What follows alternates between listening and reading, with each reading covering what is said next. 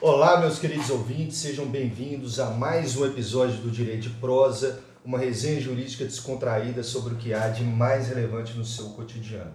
Meu nome é Guilherme Rezende, sou advogado e a meu lado se encontra ele, o grande professor Diego Castro. Como vai, Diego? Dom Gui, muito bem. Tô melhor, último episódio, o Galo tinha acabado de tomar uma chinelada do, do Colum na Sul-Americana, já tô me recuperando. Ah. Já tomei providências contra o bullying que eu tava sofrendo. Tô muito bem novamente na Os presença episódios são terça. terça e sexta. E sexta. Terças e sextas pela Não dá manhã. tempo de tomar outros. Não, outros não, não, já tô cansado, Cuidado, você cara. tá já tô- Nós estamos doidos pra jogar com o Cruzeiro, Tá? cara. Que sair o episódio, você, Né, já você tomou pode triste de novo. Exatamente. A gente grava antes, gente. Eu aí tô doido pra, pra gente jogar com o Cruzeiro. Porque se perder do Cruzeiro, eu vou desistir Não perde, é 0x0, os dois não ganham. É, pessoal, para contextualizar, Humberto, seja bem-vindo novamente, meu Deixa eu irmão. só que apresentar alegria. Humberto novamente, é, para quem começa a assistir às vezes. Que esse é o, esse, é o segundo, aleatórias. esse é o segundo episódio Esse- do bullying, né? é, Que o- Essa é a segunda prosa nossa com o professor e psicólogo Humberto Oliveira, mestre em psicologia pelo UFMG, autor do romance O Dia em que Conheci Sofia e da peça teatral ler A Família de. Arthur. Atualmente é professor de psicanálise e psicopatologia na Faculdade Pitágoras. Humberto Oliveira, seja bem-vindo, como vai? Muito bem, eu já até atravessei aqui né, a apresentação de vocês, de tão à vontade que eu tô. Tô adorando a- a- o primeiro episódio, né? Que participei. Rapaz, se não tivéssemos que dar aula daqui a pouco, eu até assustei duas cervejas ali na geladeira, né, Gui? Não, Fica, ó, fica na próxima. Fica a dica, né? É, Diego, vamos só fazer, porque é, pessoal que começa a assistir desse, desse episódio, a gente já teve um, uma prosa anterior com o professor e psicólogo Humberto Oliveira, e agora nós vamos fazer uma contextualização e continuar o papo, porque ele é profundo. Sim. Quer contextualizar aí? Pessoal, para quem está acompanhando essa segunda prosa acerca do bullying, na prosa anterior, ouça, ficou uma prosa muito legal. Humberto enriqueceu muito nosso, nosso, nosso bate-papo. E nós falamos sobre o que é bullying, sobre as consequências psicológicas do bullying, mencionamos a Lei 13.185. E a- mais para a parte final do- da primeira prosa sobre o bullying, o, o- o Humberto ele trouxe uma questão muito interessante, e o Guilherme também trouxe, nós vamos começar a prosa partindo daqui. O Humberto ele mencionou algo muito interessante. Ele disse que se preocupa com a rapidez em que as questões do bullying elas se tornam jurídicas, elas se judicializam. Acontece o bullying e a questão se judicializa. Aí o Humberto até trouxe recente uma, uma reportagem para nós de que as escolas têm cada vez mais contratados seguros contra bullying. E aí eu vou voltar num outro ponto da prosa passada, porque foi um, um dos aspectos, o Gui bem mencionou que a lei do bullying, o que institui o Programa Nacional de Combate à Intimidação Sistemática, é uma lei programática, é uma lei que não traz punições. E a punição ao bullying ela vai depender do caso concreto. Não existe uma punição para o bullying, mas existem punições indiretas que dele decorrem. A responsabilização civil, que não decorre do bullying, é uma, é uma responsabilização civil geral. As questões criminais são questões criminais gerais. Não existe uma punição específica para o bullying. Ele produz diversas consequências psicológicas, sociais, jurídicas, mas todas elas de forma indireta. Principalmente as questões jurídicas são indiretas. E aí, sobre esse tema, após essa, essa contextualização, me chama a atenção o seguinte. Eu começo a me lembrar, eu começo a me lembrar, a gente batendo esse papo, me vem à mente um, um, um- um sujeito que fez futebol comigo. Isso eu devia ter 12, 13 anos. Esse caso ele é absolutamente emblemático. E, e vai naquelas consequências psicológicas que Humberto nos trouxe. Esse menino, ele era craque de bola. A gente jogava na Cearia. E era futebol de menino de 12, 13 anos, né? E ele era muito bom, ele era o melhor do time de 12, 13 anos. Um dia o treinador virou pra ele, falou assim: Fulano, não vou falar o nome dele, que ele ainda tá em Patinga, etc. Não sei, não conversei com ele antes de fazer esse episódio, de gravarmos essa prosa. E aí o treinador falou: Fulano, vamos pro time dos meninos de 15, 16 anos? Ou seja, levou ele pro time de meninos mais velhos, tão bom de bola era esse menino. Ele era o destaque do time dos 12, 13 anos. Ele foi e começou a treinar com esses meninos de 15 anos. E eu parei de vê-lo. Eu parei porque treinávamos em campos diferentes, ele era muito amigo meu à época. Com o passar do tempo, eu lembro com riqueza de detalhes que os treinos eram às terças e quintas, e a gente vinha batendo papo no ônibus, que o ônibus passava para buscar. Passado um mês e meio, ele parou de ir ao futebol. Ele parou de ir. E sumiu, eu fiquei sem vê-lo uns 5, 6, 7, 8 meses. E me lembro que um dia eu encontrei com ele num ambiente que não era o, o da, da escolinha de futebol. Falei, poxa, velho, você sumiu, cadê você? A resposta dele, já aquela, naquela época, me chocou. Porque ele, eu, eu, jamais imaginaria que isso um dia receberia o nome de bullying. E etc. Ele falou assim: Ah, Diego, eu fui pro time de meninos mais velhos, só que eu sou muito menor que eles. Eles começaram a me bater. Eu pegava na bola, eles entravam, ah, muito forte. Eles me davam um tapa na cabeça.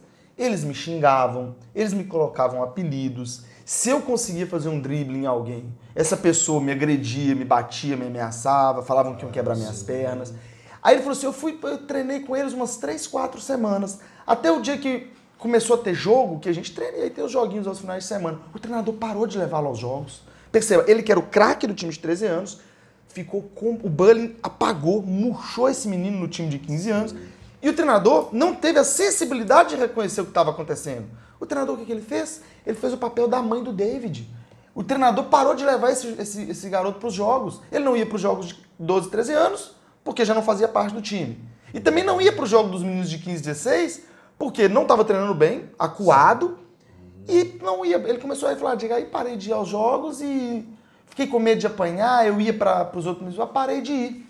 Eu, eu, eu acho interessante essa história, porque me lembrou uma, uma outra notícia. Na, quando a gente com, é, falou do, da lei é, 13.185 de 2015, institui o programa do, do bullying, é, a gente, na lei, fala em desequilíbrio de poder entre as partes. Ou seja, nesse seu episódio, de, há um evidente desequilíbrio de poder, na, na verdade físico aí, poder físico, que era um menino de 15 anos, é, é, e ele tendo 11, 12 anos. É? Então você via um, um poder físico, é, de capacidade física aí nessa história. Me lembrou a notícia recente e, e assim, profundamente chocante do ex-procurador-geral de Justiça é, da, da, República, quer dizer, é, Rodrigo Janot, e o ministro do Supremo Tribunal Federal, Gilmar Mendes. É, o Rodrigo Janot, ele disse que entrou no tribunal armado, ele tem o, o porte de arma, entrou armado para dar um tiro na cara do ministro Gilmar Mendes. Que ali, por uma questão de segundos, ele inclusive chegou a armar a, a, a armar a, a, arma, né? Eu não sei a expressão. É, colocar a arma a, a ponto de, de, de ser atirado, mas no último segundo ele, ele resistiu. E aí ele chegou a falar que depois iria se suicidar. É, eu fico pensando nisso. Na, no seu episódio, Diego, há um desequilíbrio de poder. No episódio do Gilmar Mendes e Rodrigo Janot, há um, um eu não estou conseguindo ver esse desequilíbrio de poder entre um ministro supremo e um PGR, um Procurador-Geral da uhum. Então, assim, no nosso conceito jurídico da lei agora de 2015, 13.185, que fala em uma relação de desequilíbrio de poder entre as partes envolvidas. Humberto, você é, é, claro que nem tudo é perfeito, né? O direito ele, ele vai melhorando. Mas você acha que isso é uma falha legal ou, ou o conceito de bullying ele tem de envolver um certo desequilíbrio de poder? Uhum. Eu acho, eu acho que sim, eu acho que é uma, uma definição interessante, sabe? Essa questão do, do desequilíbrio de poder. Porque o que você está falando é o seguinte, né? Você até está mais inteirado da, da, da, reportagem, você fala que tem uma troca ali de ofensas. de ofensas entre um e outro que poderia ter motivado essa animosidade ali, que, que uhum. Né, de ah, um ofendendo o outro, um chamando de cachaceiro, né? Você é. colocou algumas coisas assim. É, na, na, internet eu vi o pessoal chamando o Janot de Janot do Janot de Santo Cristo, né? Não tinha nem o tal João de Santo Cristo. eu vi a galera O, já me- o melhor, a internet polariza, mas os memes são maravilhosos. Eu tinha medo de tal Janô de Santo Cristo. Foi lá, chamou pro duelo. Não é porque, porque é caótico isso. A gente, a gente tá falando de um procurador da República que quase, vamos dizer assim, né, e, e- e fala para as pessoas que quase abriu mão totalmente dos meios, vamos dizer assim, burocráticos, legais de resolver os conflitos para ir para o termo mais, vamos dizer, assim, bruto, mais bárbaro, né, que é matar o, o, o outro. Né? É, e aí você coloca assim, que essa, esse ódio lá, que vem de algum- alguma questão com a filha, né? De, e tal, se não teria sido gerado também por essa espécie de bullying e tal. Eu acho que são coisas diferentes. Eu acho que quando a gente fala de, de bullying, a gente está falando sim de um desequilíbrio de poder, que pode ser de diversas formas. De idade, como o, Diego trouxe, de um grupo, como o caso do menino, tem um grupo que tem poder e ele está lá sozinho, né? É, mas esse desequilíbrio é que faz com que o sujeito esteja como vítima, né? Porque quando você está com, com. Aí a gente teria que diferenciar assim, o bullying de uma ofensa. Duas pessoas com, muito- com, com o poder equilibrado, é claro que isso não é palpável, não é só de carro, que carro que ocupa, qual o tamanho, quem é mais forte. Tem um tanto de outras coisas que envolve, Aham. mas a gente precisa pensar nesse desequilíbrio de poder, porque quando os dois têm uma, um, um poder, ou quando é o contrário, quando o mais fraco é, é, desmonta, caçoa ali do poderoso, Aham. eu acho que são estruturas distintas. Né? Por isso que a gente pode, por exemplo, está me ocorrendo uma coisa assim, da gente falar de, de homofobia, por exemplo, né? e parece né, totalmente sem sentido falar de heterofobia. Aham. Porque a gente tem uma relação cultural né, de poder, etc. e tal, que o, o menino que é chamado lá na escola de viadinho, etc. e tal, não sei o quê, a gente vai considerar isso bullying. E se o menino chamar o outro de hétero ou alguma coisa De machão. de machão, não sei o que, é outra coisa. É outra então, então coisa. são, esse desequilíbrio de poder, eu acho que nos ajuda a compreender, sim, o, o fenômeno do bullying. Dentro dessa variedade grande de Aham. fenômenos que tem, a gente precisa ver o que, que eles têm de comum. O desequilíbrio de poder, para mim, é um... um- Mas, mas aí, Humberto, não é algo totalmente subjetivo, né? Porque do jeito que você coloca, há algo de objetivo aí. Culturalmente, o viadinho, ele, é, ele denigre. E o machão, o moleque piranha, essas coisas, ele não denigre. Então, não é algo de sentimento só da pessoa. Há algo objetivo na sociedade em que é desconsiderado uma coisa e aí seria um, um bullying. Porque eu fico pensando assim, no caso do, do Janot e do Gilmar Mendes, em termos de poder político e jurídico, eles são quase igual, apesar de um ser do, do, é, do judiciário e o outro do Ministério Público. Uhum. Não, em termos de poder político, eles têm muito poder político Isso. né? muito, po- muito conhecimento jurídico, sem sombra de dúvida. Mas vamos supor que um seja gordo e o outro não. Ou um tenha problema alcoólico e o outro não. E aí Ah, foi entendi. chamado. Ah, Isso legal. seria um desequilíbrio de poder, mas não no poder político e jurídico, eles são Entendi. iguais. Mas seria essa ofensa é, no mundo é, gordofóbico, ou de que a pessoa tem que ser malhada, e etc. Isso não seria atingir a pessoa e há um desequilíbrio de poder? É, é interessante. Eu, eu, eu gostei muito do que o Guilherme disse, porque na verdade eu sempre penso o seguinte: a vida ela é texto e contexto. Nós vamos analisar o texto da nossa vida de acordo com o contexto em que nós estivermos inseridos. Se fosse um bullying jurídico, não seria bullying, porque não haveria relação de poder entre eles. Mas um bullying em relação a questões onde há uma, uma relação de, de, de poder entre eles, eu não vejo impedimento para isso. De ser considerado. É. Era uma ofensa, sim. Então, acho que o mas bullying. poderia ser. Na verdade, o interessante é que eu, eu penso que o bullying, assim como quase tudo na vida, deve ser analisado dentro do contexto em que está inserido. O Janot, por exemplo, nunca poderia dizer, estou sofrendo um bullying jurídico do Gilmar. Não, Aham. talvez não. E se ele fosse alcoólatra, o alcoolismo é considerado. O colocaria né? numa situação de, Isso. de desequilíbrio com o Gilmar Mendes. Re- revendo assim, né, com a sua Cara, fala, que me legal. fez rever a, a minha, né? É, então, assim, de fato, é mais complexo do que talvez eu coloquei. Se é ou se foi ou não bullying. Mas você, vai, mas você percebe que mesmo nessa colocação, o termo desequilíbrio de poder continua sendo um bom instrumento para a gente perceber uhum. a diferença de uma ofensa para um, um bullying. Entendeu? Então, tipo assim, agora, como que a gente vai ver? A gente vai ter que. E aí talvez eu fui precipitado, né? De não analisar talvez tanto o contexto, que eu peguei só, eu não li a reportagem toda.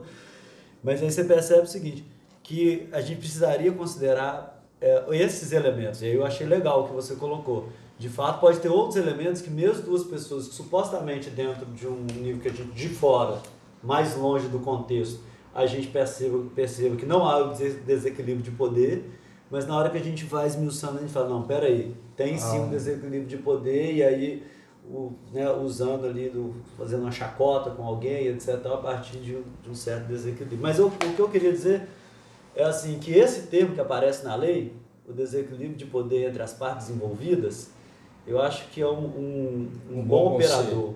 É porque é difícil a é lei... a questão da reiteração também, né?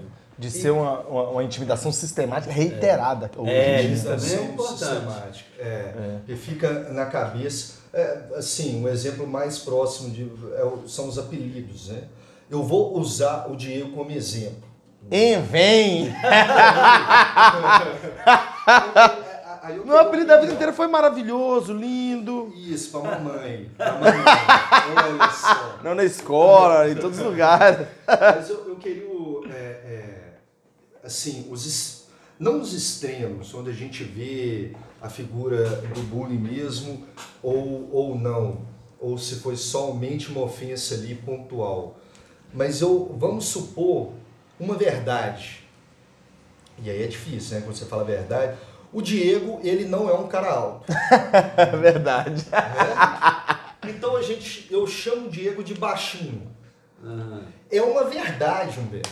Uhum. É uma verdade. Se você falar assim, ah, mas pode ser relativo, então, ah, não. Oh, beleza, pode até falar assim, mas em termos de média populacional, se a gente pegar da brasileira, é, é, aí eu falo assim, ó, o Diego, ele é o baixinho da turma, alguma coisa assim. E ele se sentiu ofendido. Uhum. É, ele não gosta de ouvir. Uhum. Mas eu falo o seguinte, é bullying porque é, é, ele, ele fala de uma característica física evidente. Eu não estou chamando, por exemplo, quando se chama de viadinho, eu, aí eu, eu, eu tenho uma intenção também, uhum. ah, e, e, todo o sentido pejorativo. O é, próprio sentido é, figurado, né? Sexual, exatamente. Estou é, querendo diminuir. Mas quando eu sou amigo do Diego, e é uma, uma característica ah, o baixinho, chama o baixinho. Como agora eu lembrei do Romário, é conhecido, rapaz, parece que ele não teve. Baixinhos já fizeram miséria nesse mundo já, rapaz. É, o... Inclusive eu tenho mais ou menos o mesmo número de gol que o Romário, só para constar aí, entendeu? Um pouco mais, eu acredito. Tem. Às vezes um, um baixinho é bem resolvido com isso, o Romário, Bonaparte, tem vários elementos. Mas o, o, o que eu quero te perguntar é o seguinte: é, seria um bullying eu chamar o Diego de baixinho, sendo que é uma característica física dele, ou, ou, ou é bullying porque passa pela percepção dele? Eu, eu acho, ao contrário da questão do desequilíbrio de poder, que eu achei um bom operador para a gente pensar o bullying, eu acho que a verdade factual não é um bom operador. É. Sabe? Porque tem uma. A questão é o, o afeto que você coloca aí, né? Se eu chego para uma pessoa e digo um, um deficiente, eu digo seu deficiente, etc. O afeto que tá, mesmo que seja, porque a gente tá falando de calúnia, a gente tá falando de bullying, de uma intimidação. Se eu intimido, é. mesmo dizendo assim, é, ou seu homossexual, etc. Então, mesmo que eu use termos mais polidos, uhum. mas se eu intimido o sujeito, dentro dessa relação de poder, Perfeito. como se eu chego para alguém e falo negro, não sei o quê, se, na posição de hétero, de branco, etc., eu coloco o sujeito né, nessa. intimido ele, independente se é verdade ou não, porque a gente está uhum. falando de calúnia, a gente está falando de intimidação. E a intimidação pode vir de diversas maneiras, inclusive dizendo a verdade. Né? É, é, é totalmente diferente.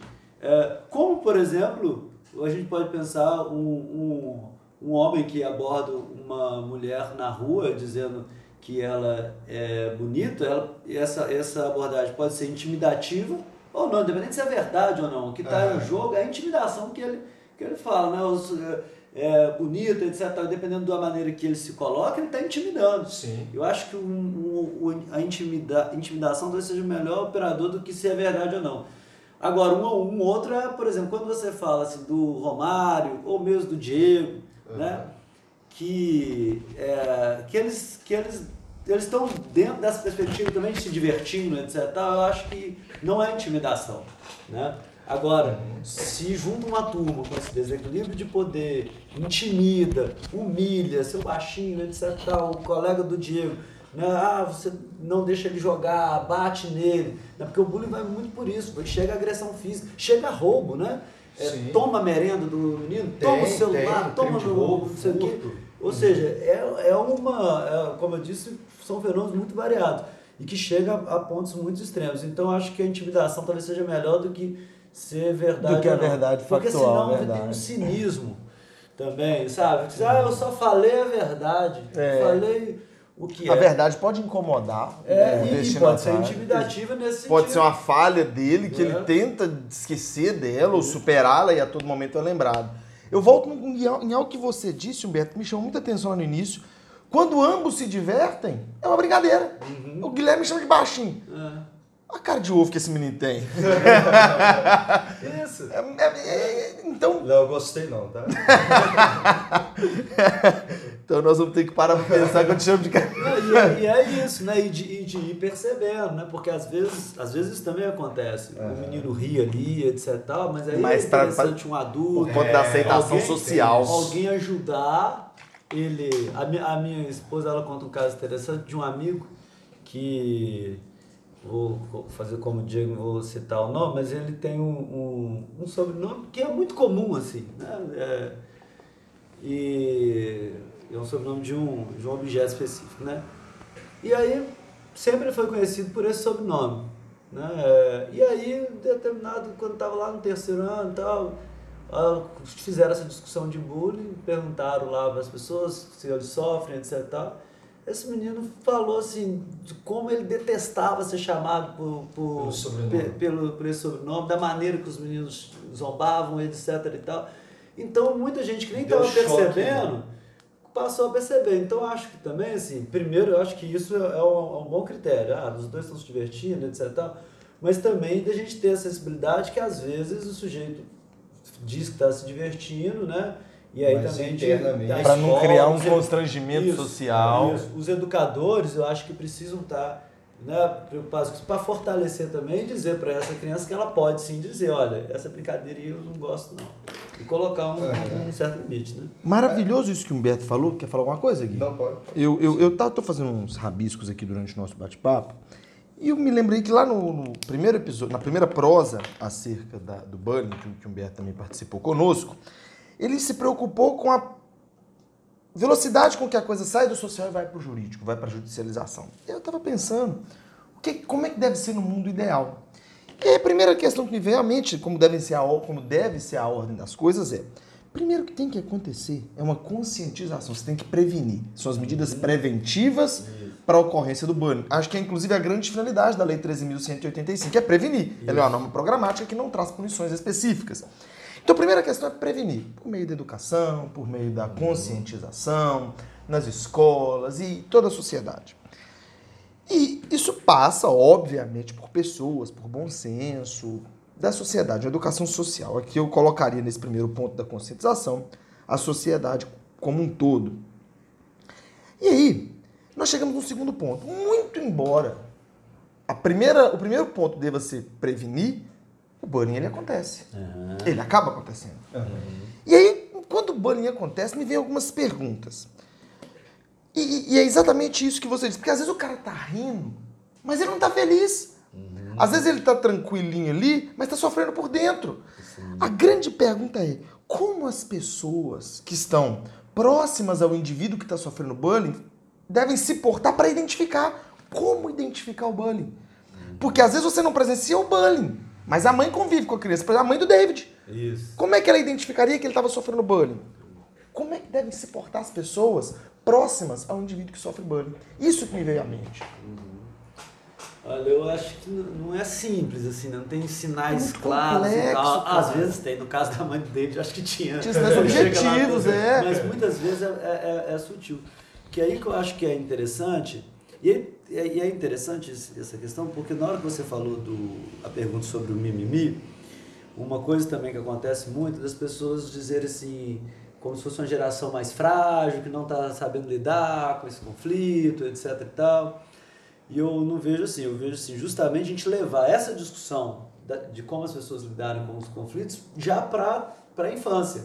Né? Ou seja, é, não precisa sofrer calado, ou seja, outros modos de lidar com, esse, com os problemas, de conversar, etc. Tal, que a gente tem que levar, porque na minha época é, eu, eu sempre sofri, as pessoas fa- faziam bullying, que é outra coisa também que é muito recorrente no discurso, Sim. é assim, Ó, na minha época, ou sempre aconteceu isso, né, com... quando a pessoa fala assim, eu tenho vontade de falar, você virou isso. É, exatamente, exatamente, né? Deu errado aí, você virou isso, tá vendo? Como se a nossa sociedade tivesse acertado pra caramba, a gente, a gente errou pra caramba como O sociedade. Brasil é hoje da forma que é pelos erros do passado. Pelos erros, e a gente vai valorar porque sempre foi isso. O fato de ter, ser sempre assim não significa que seja é, ideal que Ideal. seja assim. Então eu acho, eu digo, que uma das maneiras da gente mudar isso é de fortalecer esse debate para que a criança também ela se sinta mais à vontade de demonstrar. Então não sei se é só perceber os sinais, eu acho que isso é importante, mas é difícil assim, cada, aí vai de- do, do feeling ali de cada pai, de cada educador, de algumas vezes a gente estranha, né? Por exemplo, eu estava lendo uma vez estava lendo um artigo de um, um menino, né? É, sofreu bullying a, a escola toda e tal, e é, e é estranho assim que nenhum adulto tenha percebido. Era um, ca- era um caso clínico de psicologia e isso eram coisas graves, como a, como a mãe do David, por exemplo, né? Assim, estranho que, que não- cadê, os, cadê os adultos aí, sabe? Nesse contexto. Então eu acho que é de estar atento. Não eu acho que não tem uma receita. Né? Ah, o filho começou a isolar mais. Cada, cada um vai ter o seu sintoma. Mas eu acho que principalmente fortalecer o debate, né, de fortalecer, de, de conversar sobre bullying. Na, esse menino que eu falei, da, o colega da minha esposa, chegou no terceiro ano, na hora que teve essa discussão, ele foi lá, levantou a mão e falou do que ele não gostava. Então, de criar canais para que o, a, a- as, as pessoas expressem os seus sentimentos e ajudar elas a resolverem de forma democrática, inclusive contando com a lei. Ou seja, se isso falhar, inclusive tem a instância legal. Exatamente. Enfim, mas primeiro vamos, vamos bu- buscar a. Cara, a- que legal a- isso a que o, que o Humberto falou. É, não, é porque assim, percepção né, é, da coisa. É, me veio à mente o nazismo. Muitos campos de concentração e muitas ordens nazis não eram percebidas como. a- a- Tem, tem muitos campos de concentração na Polônia e a sociedade em volta não percebia. Aham. Ou os próprios. é, é, isso a Hannah Arendt vai falar bem, né? Era, era um, porteiro, era o cara que apertava o botão da câmara de gás, eu estava apenas obedecendo ordens, eram pessoas comuns, simples, como que não percebia a ilegalidade ou o comportamento antiético. É, é, tem coisas que a gente lê né, e vê assim, mas como que não percebe? Mas muitas vezes não se percebe é, não, não sei explicar, só, só me veio à mente isso. E uma das coisas, Humberto, é, é, é, por exemplo, na, na escola, a busca de uma solução. Aí eu me lembrei do.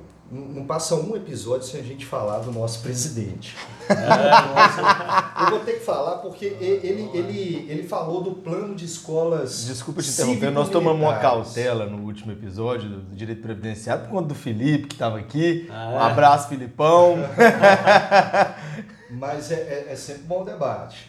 É, o Bolsonaro, ele fez, se não me engano, em março, não estou me lembrando o mês, ele divulgou o plano de escolas cívico-militares, de ter até 2023 mais de 200 escolas cívico-militares, porque não seria escola somente militar, mas com tutores militares, mili- militares reformados, participando da disciplina. E aí é, é, a, gente, a gente via certas cartilhas, como por exemplo, penalizações em escolas militares. Se a pessoa não tivesse o corte de cabelo, era penalização leve. Uhum. Ou se a pessoa, é, e tem na cartilha, participar de manifestação é, política pública com uniforme, uma penalização é, grave. O Bolsonaro, isso é uma cartilha que não seria obrigatória, apesar do nosso presidente, no momento de divulgar, falou que não seria uma escolha, não, que tem que impor mesmo, tem que disciplinar, é, o, o, menino tem que pensar. O Bolsonaro chegou, inclusive, a criticar a democratização da educação brasileira. Hum. É, é, como se fosse o contrário de disciplina, alguma coisa assim.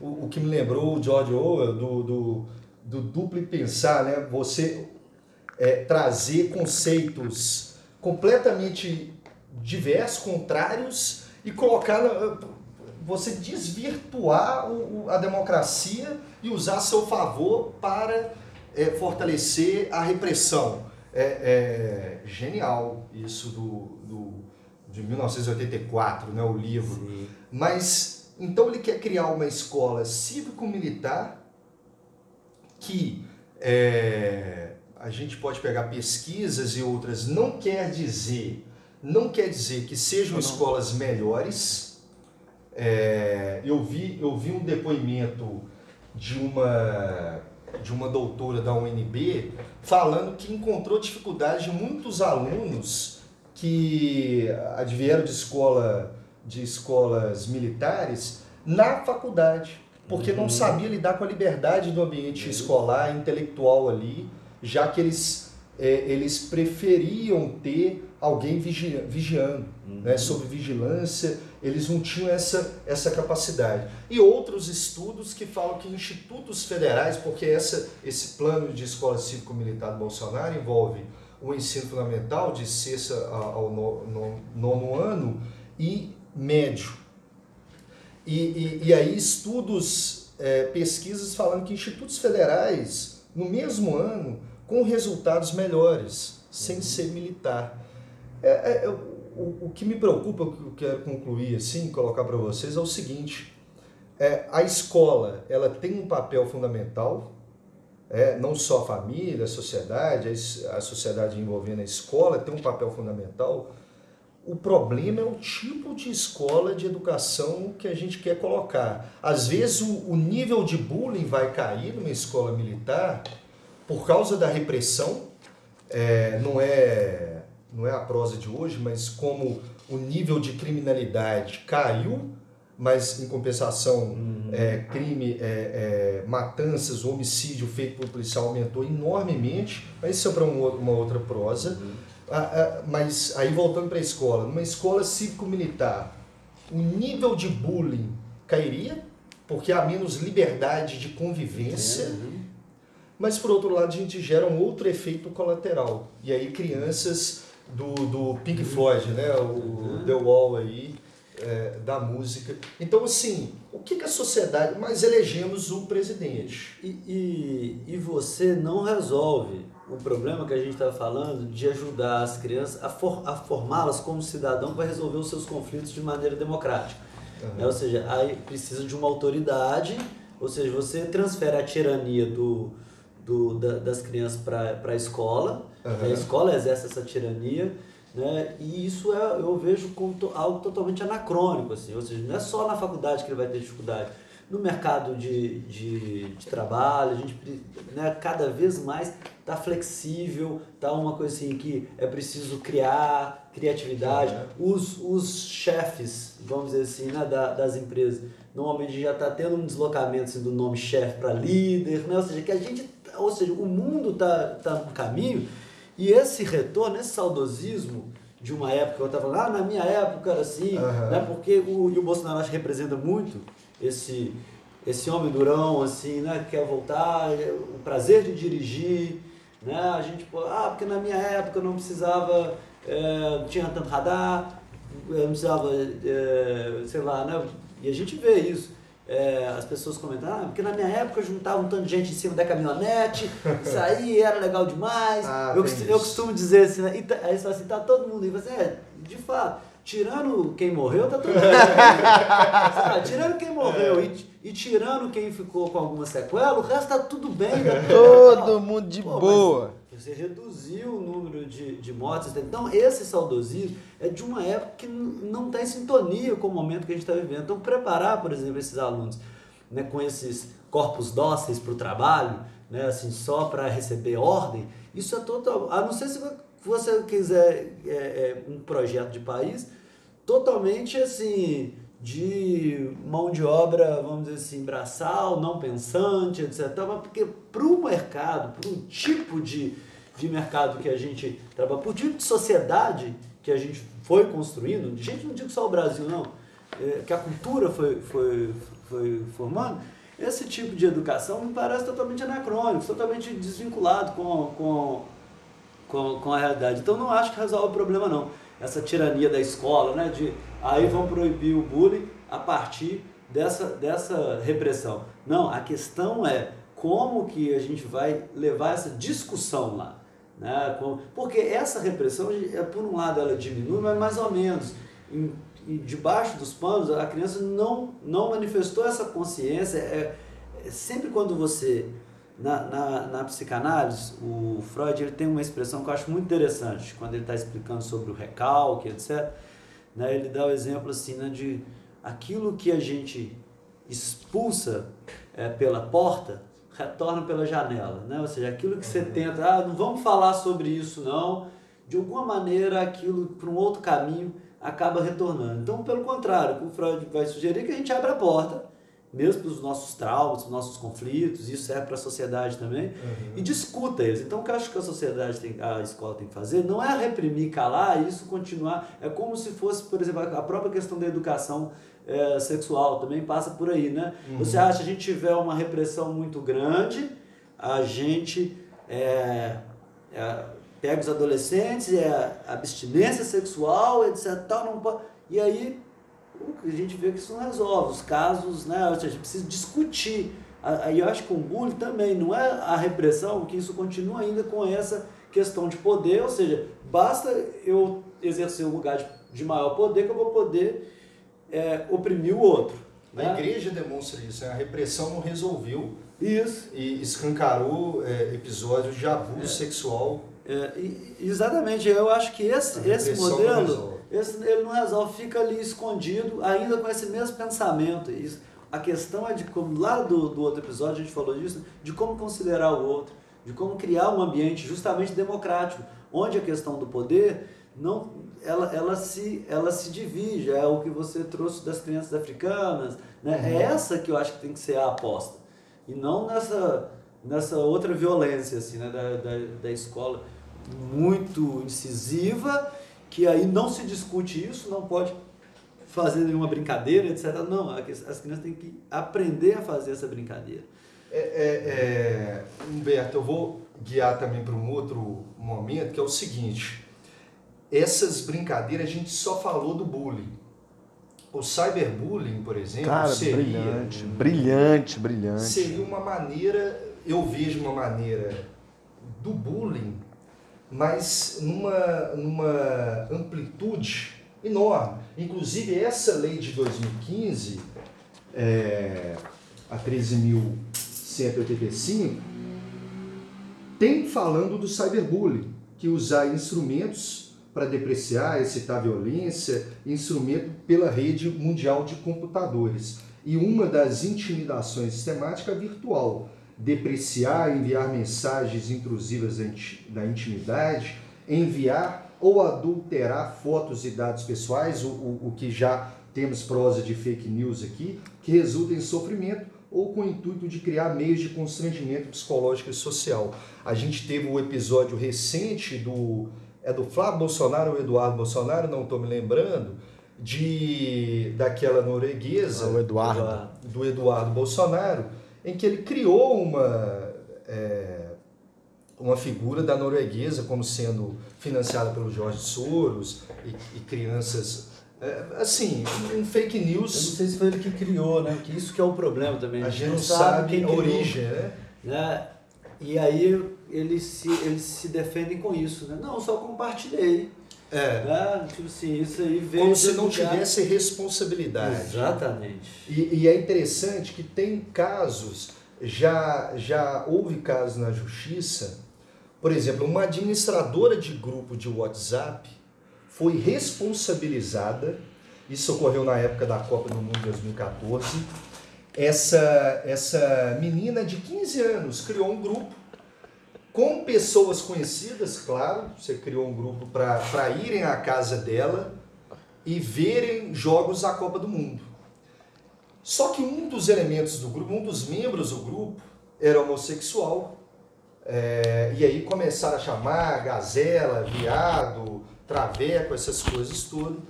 E como a administradora do grupo não fez nada, só ficou rindo. Na verdade, é, uma das defesas dela era essa, de que ela não xingou, mostrou o histórico. Uhum. Ela, ela riu e a galera que xingou. Mas a justiça entendeu que, como administradora, ela podia fazer algo.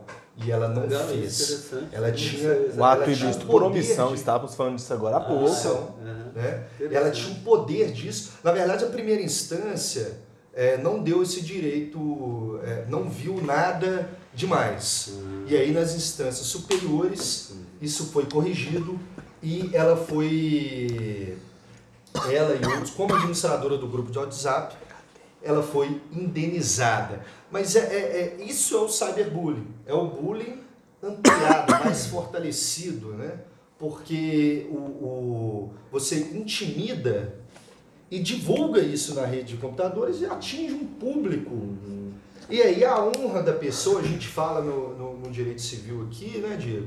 É, a gente fala é, intimidade, privacidade, de honra, são outras coisas que são atingidas também pelo cyberbullying. Os direitos da personalidade. Da personalidade. É, é, o, o cyberbullying é esse bullying no, no século XXI. Cara, quando você falou de cyberbullying, automaticamente me vieram à mente duas palavras que tornam na verdade, o cyberbullying ele é uma versão perversa do bullying. Porque quando a gente fala em cyberbullying, ele tem. As duas palavras que me vieram à mente foi potencialização, que ele consegue potencializar. Isso. Aquilo que ficaria num grupo de 5, 10 pessoas, você consegue mandar para o mundo inteiro com um segundo, com um clique. Você destrói a vida da pessoa. E outra coisa do cyberbullying, como ele acontece por meios virtuais, o ofensor ele é dotado de uma coragem maior. Ah, ele é mais corajoso, é, porque ele está protegido pelo anonimato da rede. Olha que loucura. Uhum. Então, o cyberbullying ele merece uma observação muito especial da psicologia, do direito, da sociedade, da família, da do Estado, né? da educação. O Humberto Eco fala que a internet deu voz é, aos imbecis, né? Uhum. Onde ali você tinha uma conversa de bar, agora o imbecil vai lá na rede, na web e, e joga toda a sua é, escrotidão Uhum. É, e, e, e, acha que não é responsável. Uhum. Então, e aí como é um fenômeno relativamente novo na cultura, tem ainda uma dificuldade de, de organizar isso. Né? Por exemplo, quando você fala dessa questão da primeira instância para a segunda instância, né? É, na primeira instância eles entenderam, por exemplo, que essa menina não tinha responsabilidade. Então isso, eu não sei como é que vocês veem no campo do direito isso. A impressão que eu tenho é que a gente ainda está construindo os meios de tornar. É como se fosse o seguinte: a sociedade se organiza de uma maneira inicialmente mais bárbara para ir se organizando cada vez mais de uma maneira mais civilizatória, Cara, com legal. marcos é, legais, éticos, etc. Vai uhum. avançando. A internet, a impressão que está é que está nesse momento mais bárbaro assim ainda, né? Como uhum. se tivesse a gente tivesse aos poucos ter que nos instrumentalizar como sociedade juridicamente, legalmente, como ser humano, gente, né? Para a gente se proteger disso, porque é, eu concordo com o que o Humberto falou, mas também não dá para a gente pensar assim, então vamos voltar no spa, porque Sim, a gente, é, é, muito democrático isso, por um lado. Ok, é. ótimo que a gente tem um, um, sistema muito mais de conexão, de rede, etc., do que piramidal, né? Um tem poder, o jornalista, o, aqui, o canal de televisão, a rádio, etc., e que determina o que os outros vão, vão ver. Não, ótimo, todo mundo pode gerar conteúdo, etc. Mas como que a gente regula isso? Isso precisa ser regulado, porque o, o, o bullying vai tomando proporções muito grandes, com, com a, a, a, as consequências muito pesadas né, para as vítimas. E com esse agravante que o sujeito se sente, de certa maneira, desresponsabilizado. Eu estou só compartilhando, eu sou a rida viada. Né? Uhum. Como que a gente vai fazer essas pessoas se responsabilizar por essa, usar o termo que você colocou, escrotidão que elas alimentam ali na sociedade, que senão, senão vira uma, uma, uma... São os isentões que falam não faz nada, só tá rindo. É, não, mas aí vira uma barbárie virtual, sabe? Uhum. O Humberto disse algo que eu acho tão brilhante, que eu, meu pensamento converge tanto com o do, com o do Humberto, acredito que o Guilherme também, eu até pareço repetitivo, que eu devo repetir isso em quase todos os episódios, falo isso em sala de aula, falo isso em mesa de bar, Humberto ele disse que a gente parte de uma barbárie e vai caminhando para uma melhora como sociedade, etc. A gente parte quase, eu poderia dizer, de um caos e vai chegando lá. Você ficou obesiano aí, né? É, Cara, aí o que acontece? Eu, eu penso que os nossos, as nossas gerações futuras, daqui a 500, daqui a mil anos, elas vão olhar para trás e ver o quão primitivos éramos. Com certeza. Eles vão olhar para trás, cara, eles discutiam bullying. Coisa que já vai estar incrustada nas mentes. Cara, eles achavam eles achavam que era mimimi, eles achavam que era politicamente correto. Eu acho que vão olhar para trás e perceber que isso. Eu acredito que nós estamos vivendo um, um ápice do processo evolutivo. A gente está passando por tudo aquilo, por grande parte daquilo, que deve evoluir. É o auge do auge. É o auge do que não deve ah, ser. Cuidado, eu acho que talvez um dos erros que a gente teve foi acreditar que a gente chegou no auge. Não, não, não. Eu, é. Desculpa, eu me, eu me expressei mal. No, não no auge como chegamos ao limite do processo evolutivo. Isso, não, mas... Nós estamos no auge, eu quis dizer, no, no, no auge do que não deve ser. Ah, tá. No auge, a gente está no, no, no, Será que no, no olho, nós estamos no olho do furacão. O que eu, estou querendo dizer é o seguinte, Nós estamos no olho do furacão. Nós, Me expressei mal, perdão. Que nós, mas, mas vamos aproveitar. Meio do a caminho. Sua, a, sua, a colocação você expressou mal. É, pô, vou explorar. Me expressei pessimamente. Obrigado por ter me dado esse toque. Essa, é, é, esse aqui, mas eu, eu entendi agora o que você quis dizer. Mas eu acho que foi um dos erros, sabe? É, a gente foi caminhando para um, um processo onde a gente tinha conquistado muito pouca coisa ainda e meio considerando como se fosse o fim da história, assim, né? Aquela tema, é, esqueci o nome do cara que fala desse tema. O Fukuyama. Fukuyama. Não, disse, o fim da história. A gente está chegando no lugar onde as coisas vão se assentar e estão estabelecidas, etc. Tal. E aí, de repente, a gente está vendo um retrocesso que eu acho que vem. A gente tem que perceber que a gente está sempre assim.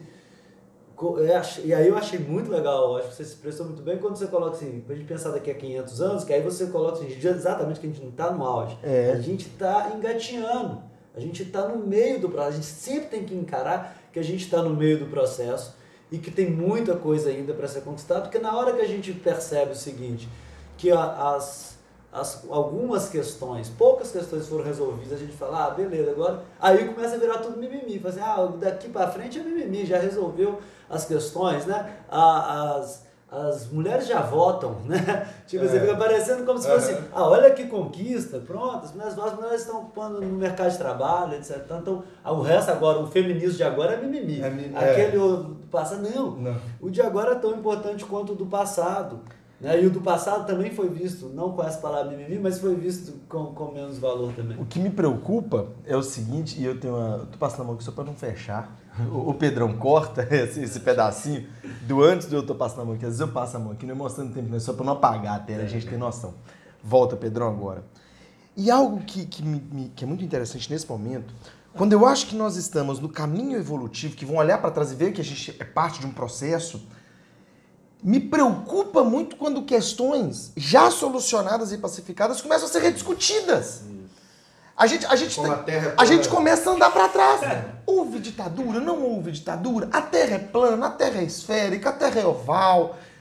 São questões. Ouvindo macaco? É. Você tá querendo dizer? Houve evolução, houve teoria da evolução existiu. Gente, então me preocupa quando existem empecilhos e pessoas relevantes que são empecilhos para esse caminho evolutivo. Que começam, em vez de andar para frente, pegar o rabo atrás e tentar carregar o rabo. Exatamente. Trazer a corda que ficou para trás. Trazer... Isso me preocupa muito. Sim, é, é, é, eu, eu pego, eu não sei quem falou, que é, fazer o mal, é, fazer o bem não é só fazer o bem. Né? Às vezes é você, porque assim, às vezes a, a, a pessoa pratica o mal ou ela deixa de praticar um bem que deveria ter praticado. Ou seja, se omite, fica em cima do muro. Não sou eu que estou fazendo, não sou eu que criei a, a fake news, não sou eu que produzi, eu só estou rindo. Então isso também é fazer o mal. Ele deixar de fazer o que ele considera ser correto. É, é assim, é muito profundo a gente discutir se ele considera ser correto ou não, mas ele se omitir, porque eu não fiz. É, no, no íntimo ele sabe que aquilo pode ser uma fake news, aquilo não é correto. E a internet gera muito isso, né? Gera muito Essa isso. coisa assim de que eu não sou responsável, só pô, eu cliquei só, só compartilhei. Eu só, Eu eu só ri, só é, às vezes divulga. Sim, Né? Exato. É, pessoal, nós vamos, infelizmente, chegando ao final de mais uma prosa. A gente podia fazer é, uma semana de, de tema, mas infelizmente o tempo urge e é curto. Muito obrigado, Humberto, pela presença em dois episódios. É, a gente agradece e esperamos que volte a gente discutir outros temas. Será um Quem prazer, sabe será um com prazer. é, tomando uma cervejinha, Ah, em vez de um isso. copo, a gente tomou só café, É. às vezes vai bem. Muito obrigado, Humberto. Palavras finais? Não, só agradecer mesmo, achei um barato mesmo participar, o programa de vocês. É, eu acho que é um, um, um programa importante, desejo vida longa aí e me sinto de fato assim é, com vontade de voltar a participar e desejar aí para vocês né, muito sucesso, muita, uma caminhada boa aí pro programa. Obrigadão. Vamos ao nosso momento good time. Não, pera aí, tá muito abafado, cara. Roberto, obrigado pela presença, cara. Muito feliz sua presença aqui, gravando conosco, com uma conversa de extremamente proveitosa. Ratifico o convite do Gui para voltar, para participar Isso, quero de vários. Na verdade, quase tudo na nossa vida está relacionado com a psicologia, então a gente pode incluir o Humberto em todos os temas, se Sim, for. então, Muito obrigado, viu, meu querido irmão? Agora faz o nosso Good Times. Eu gosto da voz, faz o nosso Good Beleza, o Times. nosso momento good times. O Gui, hoje eu quero mandar um abraço para Stephanie. É uma aluna que eu tenho na, na Um abraço, no- no. Pitágoras. E a Stephanie, ela ouve o podcast, ela elogiou e ela sugeriu um tema muito legal. É um tema que foi objeto de uma das aulas e vai ser objeto de debate também, que é o chamado livre consentimento informado, que é o direito das pessoas recusarem tratamentos médicos que coloquem em risco a vida. fantástico. E ela mencionou a questão dos, dos testemunhas de Jeová que não concordam com a transfusão sanguínea, que é um procedimento que por si não coloca a vida em risco, mas há uma recusa à transfusão por motivos Um religiosos. julgamento super atual. Obrigado, Stephanie, pelo. É um pelo tema conselho. muito legal, a gente tem que pensar muito, é um tema de muito, muito sensível, né? Um tema muito Sim, sim. tem questões jurídicas, religiosas envolvidas. Obrigado, Stephanie. E tem frase do dia. Opa, fra- finalmente. frase Cara, e tem dia. frase do dia. É uma frase que ela, ela, ela converge muito também com o tema e com o atual momento da sociedade. Escutem só. Em um discurso, pro- abram aspas, em um discurso pronunciado no auge da Guerra Civil, Abraham Lincoln se referiu aos sulistas como seres humanos, companheiros que estavam no caminho errado. Uma senhora idosa o criticou por ele não ter chamado de inimigos irreconciliáveis que precisavam ser destruídos. Quando Lincoln respondeu: Por que, minha senhora? Eu não destruo meus inimigos quando os torno meus amigos? Fecha aspas. Fechem aspas. Então Nossa a gente não precisa destruir o inimigo, quem pensa diferente, a gente cresce com essa pessoa. Nossa, Isso, isso me veio, essa polarização toda que a gente vive, né? Não tem, todo mundo é inimigo um do outro. Uhum. Tipo, ser inimigo não. da- Somos todos coleguinhas, somos todos amiguinhos, né? Exato. E a gente termina com, com essa frase. Um beijo na nuca de todos. Não quero, não quero. O meu eu passo para Humberto. A. Valeu, galera. Um beijo a todos.